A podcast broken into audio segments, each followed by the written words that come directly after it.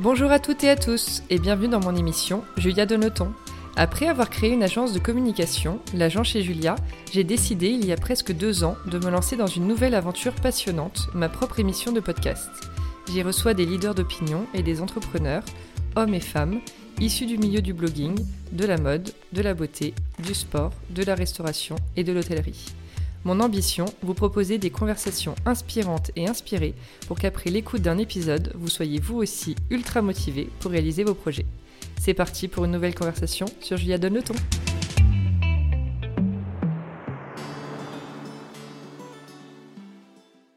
Hello à toutes et à tous Aujourd'hui, en cette période d'hiver qui s'est installée, on va parler mode, mais dans un univers très précis qui est celui de la fausse fourrure. Je suis avec Lydia Baya, la fondatrice de la marque La Seine et moi. Coucou Lydia. Coucou Julia. Et merci d'être avec nous. Merci à toi.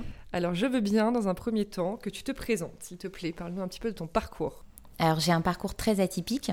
Je n'ai pas fait d'école de mode. Euh, je suis euh, juriste. J'ai toujours baigné dans ce milieu euh, puisque mes parents travaillent tout ce qui est pocerie.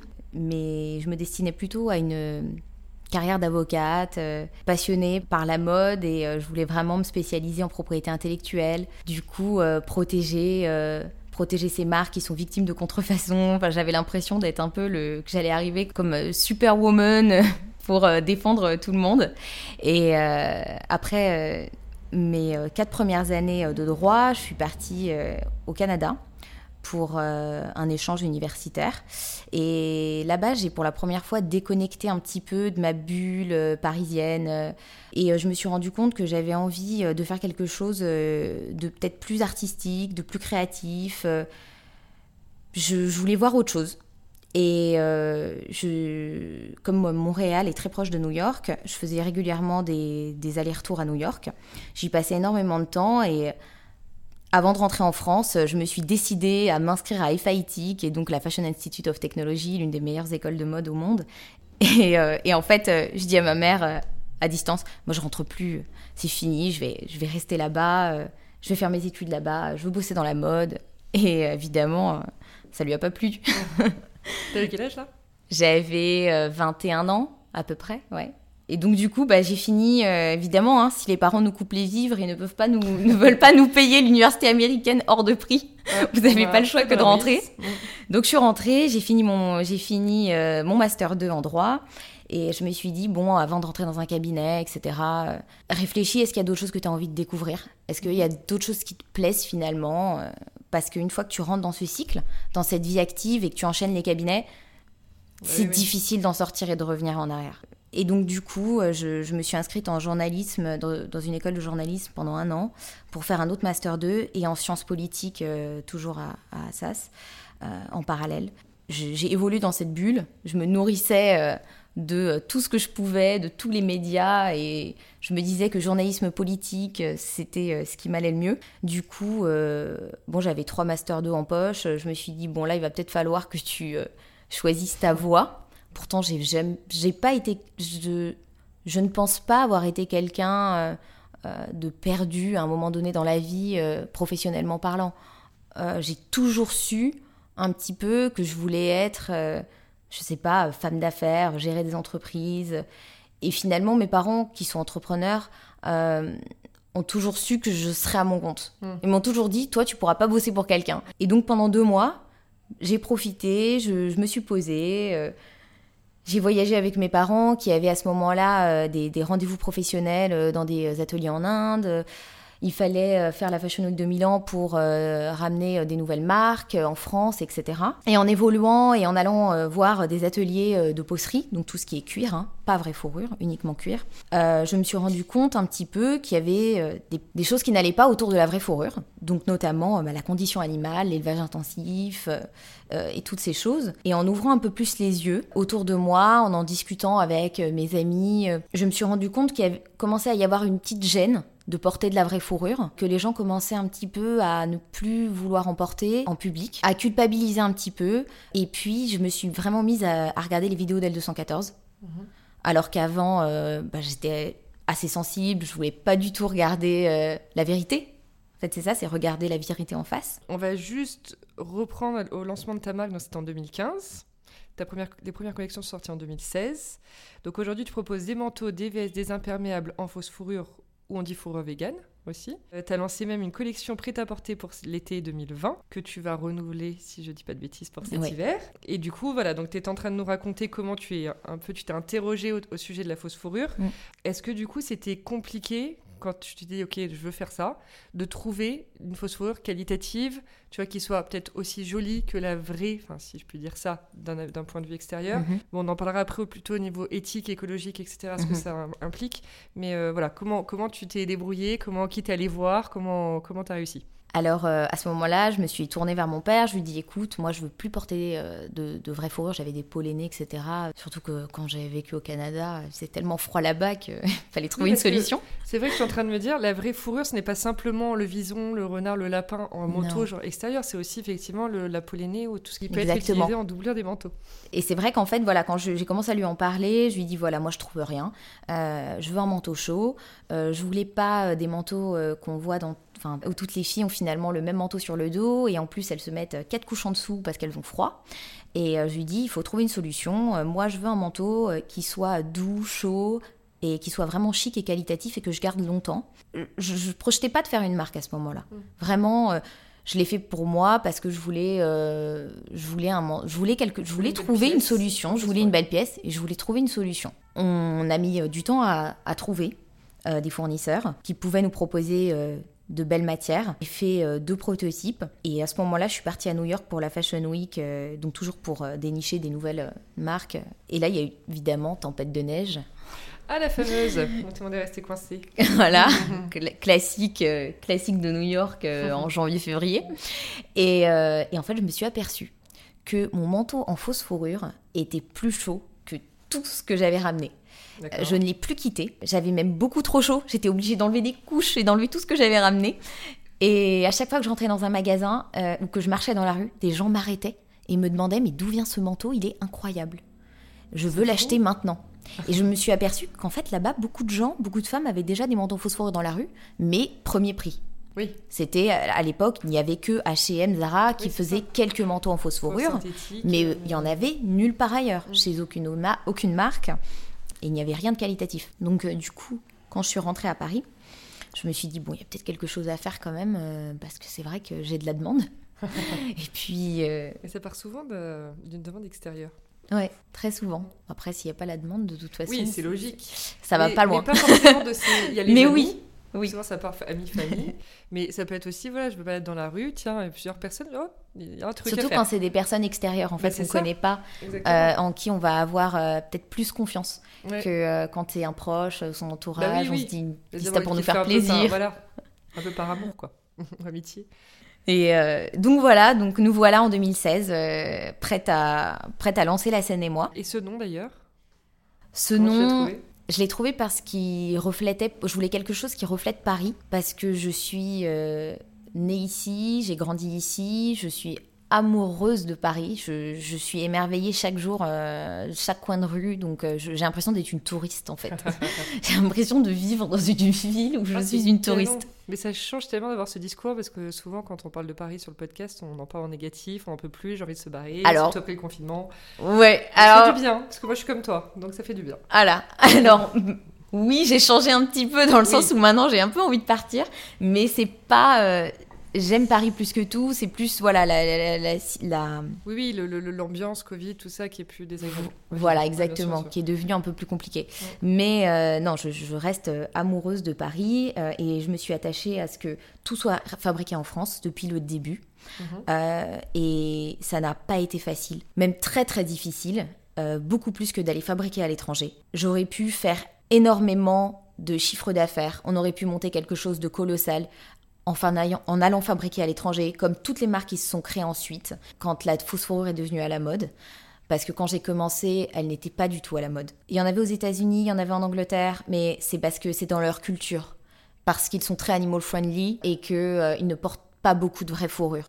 Quand j'ai commencé, je me souviens encore euh, d'une de notre première présentation presse euh, où une journaliste a dit je comprends pas l'intérêt que de la fausse fourrure, je ne comprends pas l'intérêt que de la fausse fourrure ressemble autant à de la vraie. Et les gens ne comprenaient pas aussi le prix. Et pourtant, on était très abordable. On était à 450 euros un manteau fabriqué en France à la main. Tout est coupé à la main. C'est un boulot colossal. Bah oui, oui. Le travail qu'on fait sur la vraie fourrure, on l'applique sur notre fausse fourrure. Donc, imaginez la marge d'un manteau en vraie fourrure. Mm. Elle est énorme. Mm. Alors que nous, on a l'image de comme c'est de la fausse fourrure, il faut que ce soit pas cher. Bah oui, oui. Alors que non. Parce que c'est forcément plus cheap vraie Voilà. Mm. Alors qu'en réalité, c'est pas ça. Vous avez du coton haut de gamme, vous avez du coton bas de gamme, vous avez de, de tous les prix. Bah bien sûr, bien sûr. Donc euh, la première année a pas été si facile Mm. et pourtant on a tout de suite eu énormément de succès auprès des clientes. On a tout de suite vendu, on a tout de suite été soutenu par, la, par euh, certaines journalistes comme Laura Isaz de, qui à l'époque était au L, qui avait tout de suite euh, fait un article, un super portrait sur la marque.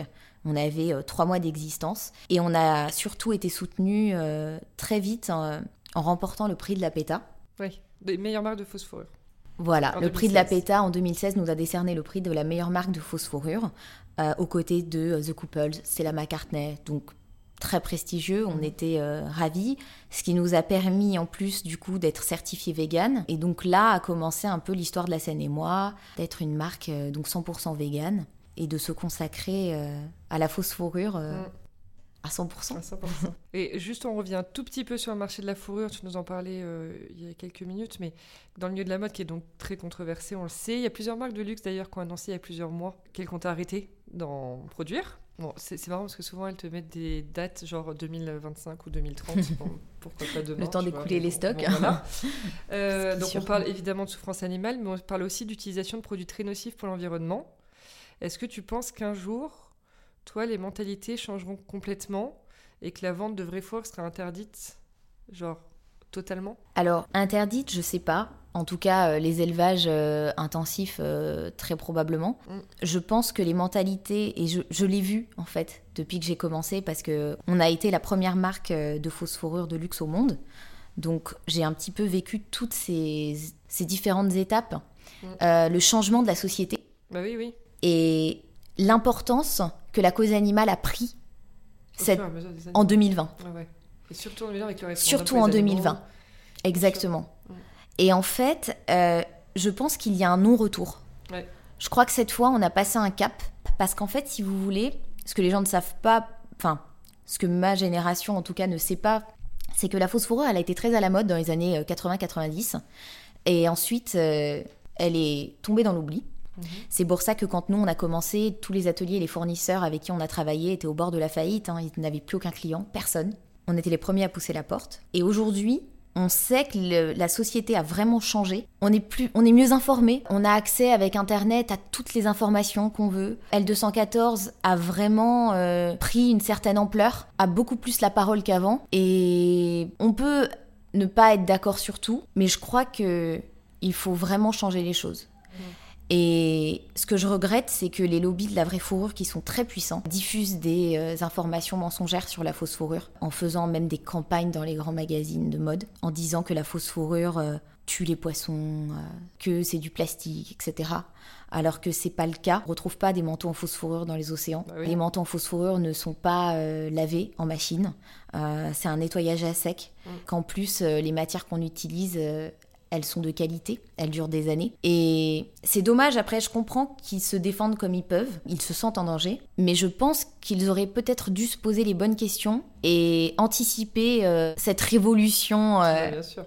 Mm. ce, ce changement euh, des mentalités. sociétale, ouais, ouais, complètement. Exactement. Complètement. Le choix d'être une marque éthique et respectueuse de l'environnement, c'était pour toi primordial aussi au moment de te lancer C'était primordial puisque, euh, bah, comme on en parlait un, un peu avant, j'ai vraiment mis un point d'honneur à tout fabriquer en France et malgré les difficultés. Donc euh, pour moi, euh, c'était vraiment le, le point le plus important et, et créer une marque animal friendly et qui défend la cause animale. Je dirais pas qu'il défend la cause animale, c'est plus de suggérer une alternative parce que j'ai beaucoup de clientes qui achètent aussi de la vraie fourrure Ouais. et je leur dis pas, euh, je, je ne veux pas divulguer un message négatif. En Oui, fait, oui. j'ai toujours voulu être dans cette démarche positive et à leur dire voilà, d'accord, vous avez plein de manteaux en vraie fourrure, mais moi je vous suggère euh, une alternative. Mais c'est un truc de génération, tu vois, parce que moi, mes- ma mère et mes grands-mères, elles ont toutes leur vision euh, Ouais. ont depuis des années. Hein. Ouais. Et qu'elles- alors après, qu'elles mettent aussi depuis des années, mais et il y a ce- c'est un, un truc un peu vintage et tu Ouais. vois chic de l'époque et,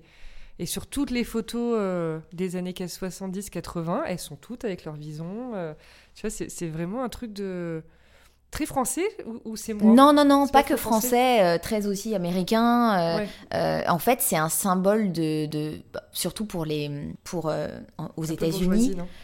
Alors bourgeoisie pour montrer un petit peu sa richesse en fait. Mm. Et aux États-Unis, par exemple, on le voit dans les clips des rappeurs américains. Oui, c'est vrai. La vraie fourrure était un symbole de richesse en fait, de bourgeoisie, Oui, oui. aussi bien euh, donc bourgeois en France comme euh, de, voilà de richesse aux États-Unis par rapport aux clips américains euh, qui ont tendance à dégainer euh, les diamants, l'or, euh, la vraie Un peu fourrure. too much. Genre, ouais, un signe de un peu de représentation sociale quoi. C'est- Exactement. Vous utilisez aussi des matières recyclées, mais par exemple pour les imperméables. comment- Alors, les comment imperméables, là, on les a arrêtés parce qu'en fait, notre fournisseur, justement, on avait cherché des matières recyclées et c'était pas encore possible. Ok. En revanche, on vient de, enfin, on a lancé cet été notre toute première collection de prêt-à-porter Oui. qui est 100% made in France, 100% vegan et surtout 100% upcyclé. Donc. Entièrement fabriqué à partir de fin de stock de grandes maisons. Ce qui n'a pas été facile. Bah, J'imagine. C'est très compliqué, En fait, mis mais beaucoup de conditions quoi. je me suis mis, c'est ça. faire cette collection. En fait, je et puis on l'a fait pendant le confinement, donc Ah euh, la totale. Ouais. Je sais pas pourquoi je me mets autant d'obstacles, mais mais je crois que maintenant je vais être prête à relever tous les défis parce sûr. que c'était vraiment vraiment difficile. Et mais je suis fière. Mais tu y es arrivé donc. Je suis fière, on y est arrivé et en fait euh, là pour le prêt-à-porter, l'objectif c'est d'utiliser de plus en plus de matières naturelles ou alors de produits voilà upcycling. On sort aussi euh, toute une gamme vintage. Donc voilà, on, on- on est vraiment dans une démarche encore plus écologique. Mhm. On peut pas l'être à 100%, c'est pas possible, c'est très Bah, difficile. Chaque marque euh, essaye. tu vois voilà. voilà, Les réseaux sociaux, enfin. on- c'est ça. Je sais que Internet c'est le premier pollueur finalement au monde euh, dans Exactement. industries. Bon bah voilà. On peut pas Exactement. être, euh, On peut pas à sur tout. 100% l'être. En tout cas, ce qui est génial, c'est qu'on a des fournisseurs qui cherchent à être plus écologiques. Euh, et notamment en fausse fourrure, puisque pour cet hiver, on a sorti la première collection de manteaux en fausse fourrure très très écolo. C'est-à-dire que tout est, la matière première est tissée en France, dans les Mhm. Vosges. Elle est faite à base, à base de polyester recyclé et de chanvre. D'accord. Ensuite, elle est acheminée par transport routier dans nos ateliers à Paris. Elle est fabriquée ici et expédiée directement euh, à nos clientes. Donc on est sur un circuit Ah ouais hyper court. Hyper court. On en est super fiers. Et voilà, c'est la preuve qu'on peut, euh, qu'on peut changer les choses. C'est vrai que ça demande beaucoup de moyens. Bien sûr. C'est pas facile, mais on peut changer les choses. Bien sûr. J'aimerais bien qu'on parle aussi un peu de l'aspect mode, c'est-à-dire que tu fais des produits qui sont quand même très. euh, Enfin, les imperméables étaient, euh, que j'ai vu sur, le- sur Très le fashion. site, hyper. Très pointu. J'adore celui avec le. Il était blanc, transparent, mais avec le col en fourrure. Enfin, c'était canon. Ça, c'est toi. C'est des idées à toi tu travailles avec une équipe de Exactement. Non, non, non, toute seule depuis le début. En fait, euh, quand je conçois mes collections, je m'inspire surtout des femmes de tous les jours. Et puis je le transpose un peu à mon quotidien. J'ai tendance à courir partout, euh, en tout cas avant le confinement. J'avais une vie à 1000 à l'heure. J'avais vraiment besoin d'être confortable dans mes vêtements. Donc voilà, je trouve un petit peu mon inspiration partout, dans les voyages, euh, Dans la rue. dans la rue, Sur Instagram. En étant euh, voilà posée à une terrasse de café. J'adore ça. Ah ouais. Et euh, Favori. Tu regardes les gens passer. C'est ça. Et on regarde juste les gens passer et on s'imagine leur vie, euh, où est-ce qu'ils travaillent, ce qu'ils font. J'adore. Trop bien.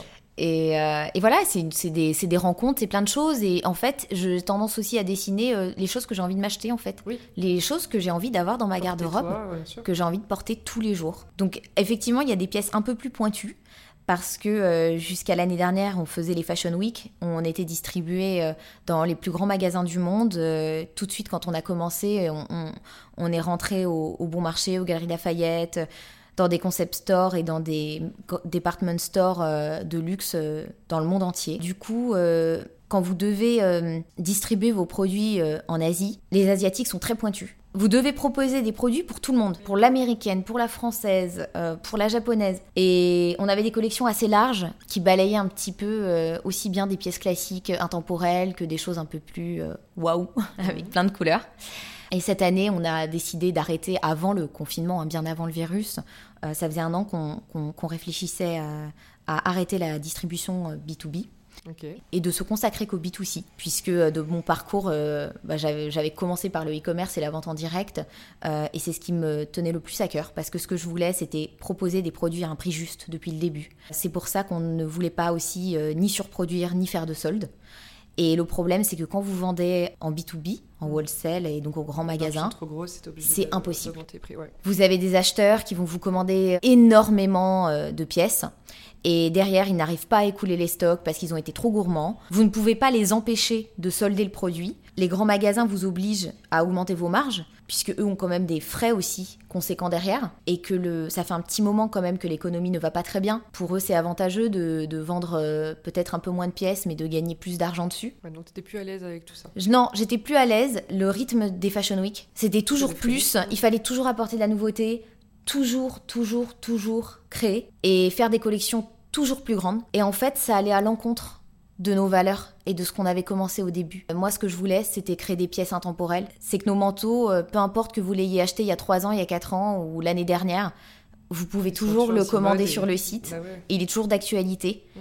Et j'avais l'impression de me perdre en fait dans ce rythme. J'ai préféré arrêter. Alors pour nous, c'est forcément hein, chiffre d'affaires. Euh, a complètement chuté, puisque ça représentait 70% de notre chiffre d'affaires. Ah D'un coup, vous avez l'impression de revenir un peu euh, jeune créateur, parce que vous faites plus les mêmes quantités. Mais en fait, je crois que je me suis jamais sentie aussi bien que maintenant. T'es aligné.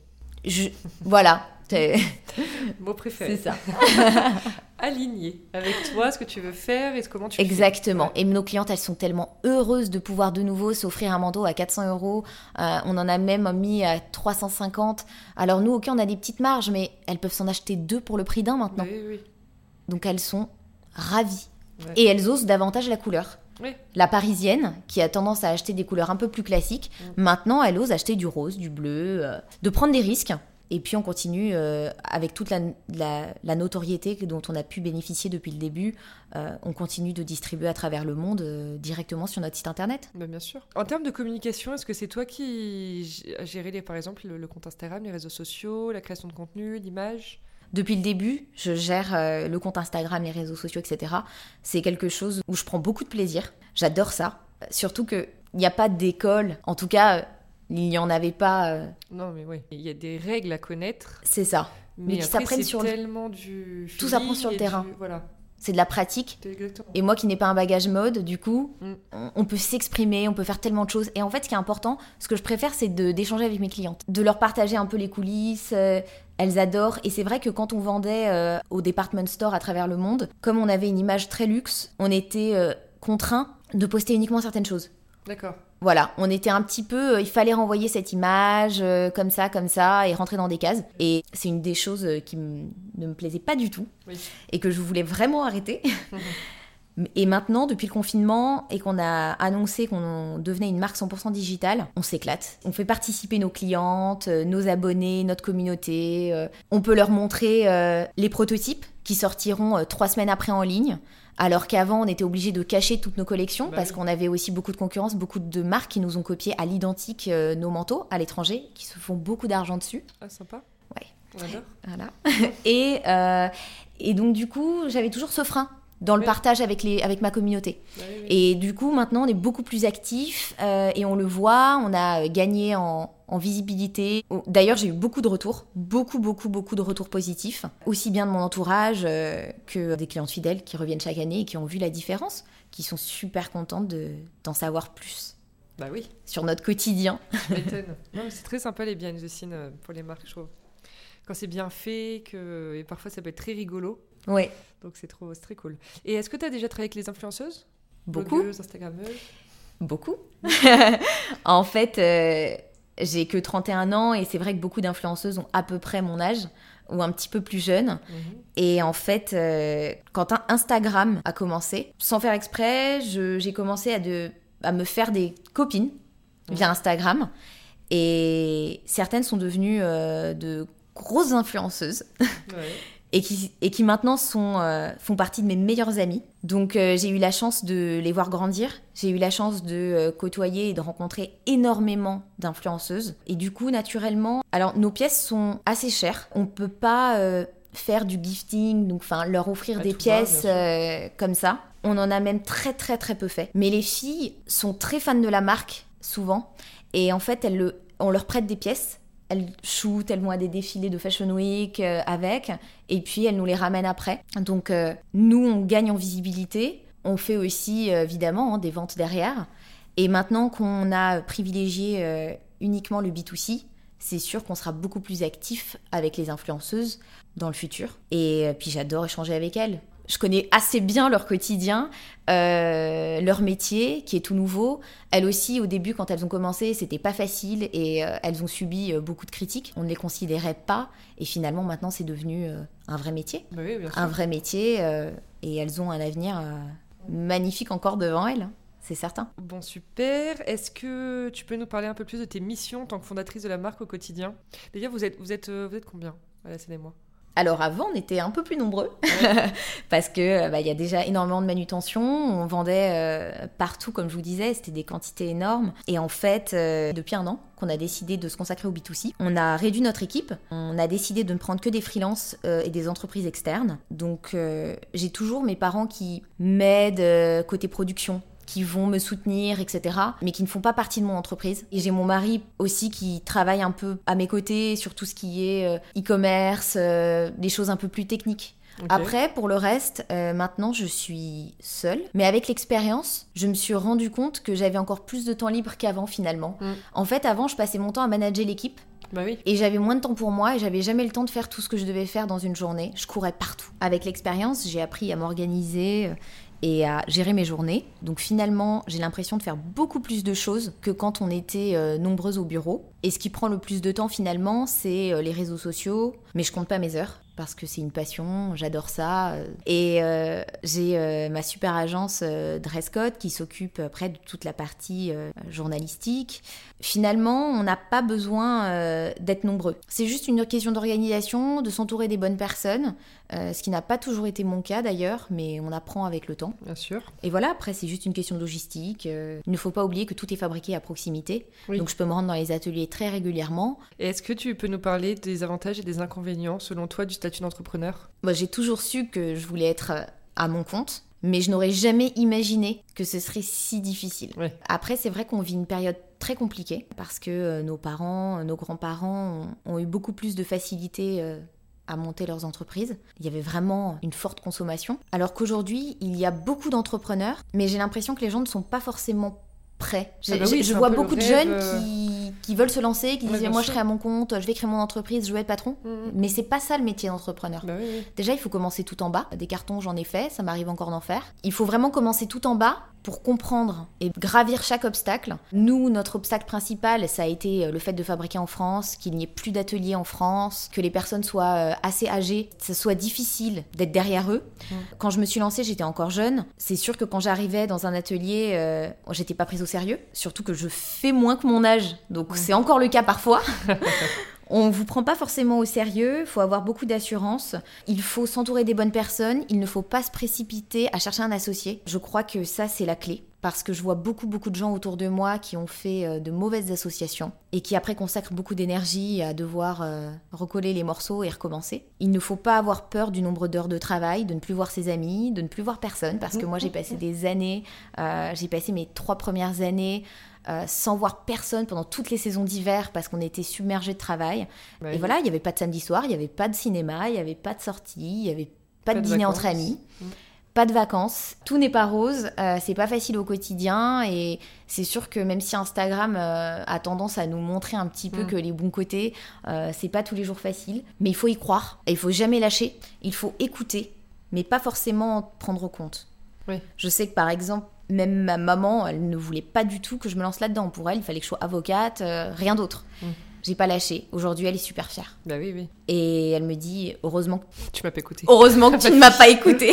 Ah oui, oui. Donc voilà, il faut vraiment y croire, mais il faut pas avoir peur, il faut persévérer et il faut vraiment, vraiment beaucoup travailler. Et surtout avec la conjoncture actuelle, c'est très difficile. Mm, mm. Donc je crois qu'on est paré, je crois que notre génération, elle est parée pour... Pour, euh, pour l'avenir, ouais, c'est clair. Pour l'avenir, parce qu'on aura tout connu. bah bien sûr. Et voilà, c'est même dans les succès, euh, vous avez des difficultés au quotidien. Même les mhm. grandes maisons, elles sont, elles ont des difficultés euh, de parfois et des problèmes de production. On le sait pas, mais voilà. Et d'ailleurs, pour toi, qu'est-ce que ça veut dire avoir du succès dans la vie? Ou avoir du succès pour ton entreprise? Alors, il y a dix ans, euh, mon côté très carriériste aurait dit bah, d'avoir une marque qui cartonne, d'être à la tête d'une grosse boîte, d'avoir plein de salariés hmm. et d'être reconnu pour ce qu'on fait. Et finalement, depuis un an, j'essaye plutôt de ralentir et je m'aperçois que le succès, c'est déjà d'entreprendre parce que tout le monde n'en est pas capable et être heureux en fait se réveiller le matin et vivre de sa passion, c'est juste incroyable. C'est vivre de sa passion et surtout passer plus de temps avec mes proches. Finalement, le succès, c'est pas que professionnel, c'est euh, vraiment arriver à conjuguer les deux. Donc j'ai plus du tout la même euh, vision que celle que j'avais à 20 ans. À 31 ans, euh, je pense que voilà, c'est pas avoir une équipe énorme, c'est pas c'est pas tout ça finalement c'est le plaisir simple de la vie, quoi. C'est ça. Mm. Être heureux, épanoui et arriver à, à, vivre euh, de sa passion. Et je crois que le succès, de toute façon, avec la scène et moi, on l'a eu. Je, jamais j'aurais cru qu'on vendrait dans euh, tous mes grands magasins préférés où j'allais quand j'étais petite. Mm. Euh, jamais j'aurais imaginé avoir toute la presse. On a eu des British Vogue, on a eu, je sais pas, enfin, magazines américains partout, partout, partout. Mm. On a vraiment réussi en plus à ouvrir les yeux aux gens et euh, sur la cause animale. Et en fait, j'en suis super fière. tu peux, c'est un combat de tous les jours et puis il y a une vraie éducation à faire encore sur le sujet, tu vois, c'est sûr. Et du coup, est-ce que tu as peur de l'échec? Non, j'ai pas peur de l'échec. Après tout ça? J'ai pas peur parce qu'en fait, j'ai appris avec l'expérience que on ne peut pas réussir sans échec. Et d'ailleurs, si vous regardez un petit peu, moi j'adore ça, euh, mm. regardez un peu les bios euh, de euh, certains grands patrons. Et en fait, finalement, quand on creuse, on se rend compte qu'ils sont tous passés par, ils sont tous passés par des échecs. Ils ont tous monté les premières entreprises. C'est très rare d'y arriver du premier coup. Bah oui, oui. Donc, euh, j'ai pas peur de l'échec. Au contraire, j'ai tellement appris. quand, quand je vois tout ce que j'ai appris ces cinq dernières années, euh, juste sur le terrain, en fait sur le terrain, en pratique, tout de suite trouver une solution, d'être toujours amené à aller plus loin. Parce que vous avez personne, en fait, quand vous êtes entrepreneur, vous n'avez personne sur qui euh, vous reposer. Quand vous maîtrisez pas un sujet, vous pouvez pas aller demander à votre N plus 1 euh, Eh coucou, est-ce que tu bah peux m'aider? J'ai pas la solution pour ça. Non, vous devez vous débrouiller. Bon, et on crée une équipe et on peut aussi un peu se décharger ou déléguer. Bien sûr, bien sûr. C'est vrai que oui, les prises de décision, les grosses prises de décision sont prises euh, seules. Bien sûr. Est-ce que tu es quelqu'un stressé? Vous avez loupé la petite grimace. je suis quelqu'un de très très stressé, beaucoup moins ces deux dernières années parce qu'on a eu tellement de, de, problèmes, de galères euh, à produire en France que finalement... Euh, tu te dis, si je continue à être aussi stressé avec tout ça, tu peux pas... Euh, bah déjà, on peut pas prendre de bonnes décisions bah, dans le stress. Exactement. J'ai appris aussi que finalement tout s'arrange. Tout problème a une solution. Ça, c'est la phrase que mon père me répète toujours. Bah oui. Tout problème a une solution. Très positif. Donc, euh, du coup, finalement, euh, je me rends compte qu'il il faut vraiment le prendre euh, avec du recul mm. et analyser la situation, ne pas réagir sur le coup. trop à chaud. à chaud, ce que j'avais tendance à faire depuis que je suis née. Bah et, et en fait, voilà, on apprend, on apprend. Et on apprend à avoir confiance en soi, dans le travail, je veux dire, en, en, en tant que chef d'entreprise? Oui, alors j'ai tendance à être quelqu'un qui manque de confiance en moi, donc euh, c'est pas euh, forcément ma force. Mais en revanche, j'ai de plus en plus confiance en moi quand je vois le chemin parcouru. Oui. Quand je vois tout ce qu'on a fait, tout ce qu'on a réalisé. Sur le coup, en fait, quand on était encore dans ce rythme de Fashion Week, on n'avait pas ce recul. On se disait jamais. Euh, eh, regarde ce mm. que tu as fait c'est dedans en un an, regarde ce que tu as réalisé en six mois. Mm. Et en fait, maintenant, je pris le temps. Et grâce notamment au confinement, j'ai pris le temps, j'ai regardé, je me suis dit, c'est quand même incroyable. Jamais j'aurais cru en fait qu'on ferait tout ça. Mm. Et finalement, maintenant, j'ai plus confiance en moi. J'ai pas peur demain, euh, si je dois recommencer une autre entreprise, euh, faire quelque chose de nouveau, bah, je fonce. Est-ce que tu, tu, vis beaucoup ce manque d'équilibre, encore aujourd'hui, après 4 ans d'entreprise, euh, ce manque d'équilibre entre la vie pro et la vie perso? Parce que notamment, tu parles, tu disais, tu travailles aussi avec ton mari, mine de rien. Donc, est-ce que, voilà, vous avez à couper et dire. H24 ensemble. Lui, il fait d'autres choses à côté, de toute façon. Enfin, voilà, il fait plein d'autres choses à côté. Mais oui, maintenant, on partage en plus le même bureau. On est H24 ensemble, mais j'ai grandi avec des parents qui étaient aussi H24 ensemble. Donc. Euh, Ça s'est bien passé. voilà, on a toujours été euh, très, très famille, euh, constamment ensemble, à vivre les uns avec les autres. Et d'ailleurs, depuis le confinement, bah, on n'est même plus retourné chez nous dans notre appartement. On est resté chez mes parents. Donc, au vert euh, au milieu de la nature et euh, je concentre mes rendez-vous à Paris euh, sur deux, trois jours par semaine. Et finalement, je crois que l'équilibre maintenant, je l'ai trouvé. C'est un travail qu'on faisait sur nous depuis un an et qui s'est concrétisé depuis le confinement. C'est-à-dire que j'en avais vraiment marre de courir partout, euh, d'être nulle part à la fois, de courir à un dîner là après enchaîné, etc. Finalement, on n'avait jamais vraiment de moment à deux. Et là maintenant, bah, les choses ont changé. Je prends le temps. Je prends le temps de jouer avec mon chien pendant une heure dans le jardin. euh, et je suis très heureuse et, et j'ai besoin de rien d'autre et de profiter vraiment de mes parents à 100%. Alors après, je sais pas, l'année prochaine, euh, quand le virus sera parti, euh, si on vivra euh, toujours ici, je, je sais pas, j'ai besoin de verre. En fait, je me rends compte que j'ai quand même peut-être be- besoin d'un peu plus de nature et d'être plus au calme, parce que finalement, la vie à Paris, elle est quand même un peu stressante. Je l'aime va d'amour, cette vie. Ouais. Mais malheureusement, euh, ces dernières années, euh, pff, les bouchons, c'est devenu un enfer. Non. Euh, le quotidien est devenu compliqué Mm. à Paris. Mm. Donc euh, c'est vrai que avoir mon potager euh, et mes petits trucs, ça me plaît bien. Bien sûr. Non, c'est sûr. Bon, du coup, je te demande pas ce que tu fais pour te ressourcer. Hein tu joues avec ton chien. Euh, alors faire la cuisine, jouer avec mon chien euh, et euh, juste me poser dehors, marcher dans la forêt, voilà. Ouais. Et alors, une dernière question. Quel conseil tu aurais à donner à quelqu'un qui veut entreprendre, bah, typiquement, soyons très précis, euh, dans le, l'univers, le domaine de la fausse fourrure dans la mode Alors, euh, bah, la, fausse, la fausse fourrure, je leur euh, déconseille parce que le marché a un peu été saturé Ouais. ces trois dernières années. Il y a eu beaucoup de marques qui se sont créées hein, par opportunisme, hein, j'ai pas Bien peur sûr, de le dire. sûr, bien sûr. Donc euh, je pense que c'est pas du tout euh, le, voilà, le- le- la bonne catégorie à choisir. Après, entreprendre dans la mode, euh, c'est... euh, si c'est votre passion, faites-le, mais il faut s'accrocher, il faut bien réfléchir, il faut surtout savoir être créatif, différent. Des marques, euh, là, il y en a trop, on sature, il faut être différent. Il faut vraiment, vraiment cultiver sa différence et rester soi-même. Rester soi-même, c'est la clé, parce que de toute façon, au bout d'un moment, sinon, on va vous coincer. Bah oui, bien Donc, sûr, bien sûr. euh, voilà. Il faut être vraiment en adéquation avec ses valeurs et être le plus écologique possible. Ouais. Ouais, Parce que je crois que là, il n'y aura pas de retour en arrière. Ouais, complètement. Parfait, en mot de la fin. Merci beaucoup. Je mettrai toutes les infos, l'e-shop de la Seine et moi, le compte Instagram, que tu nourris avec passion tous les jours. Et, euh, et puis je te dis à très vite. Merci Julia.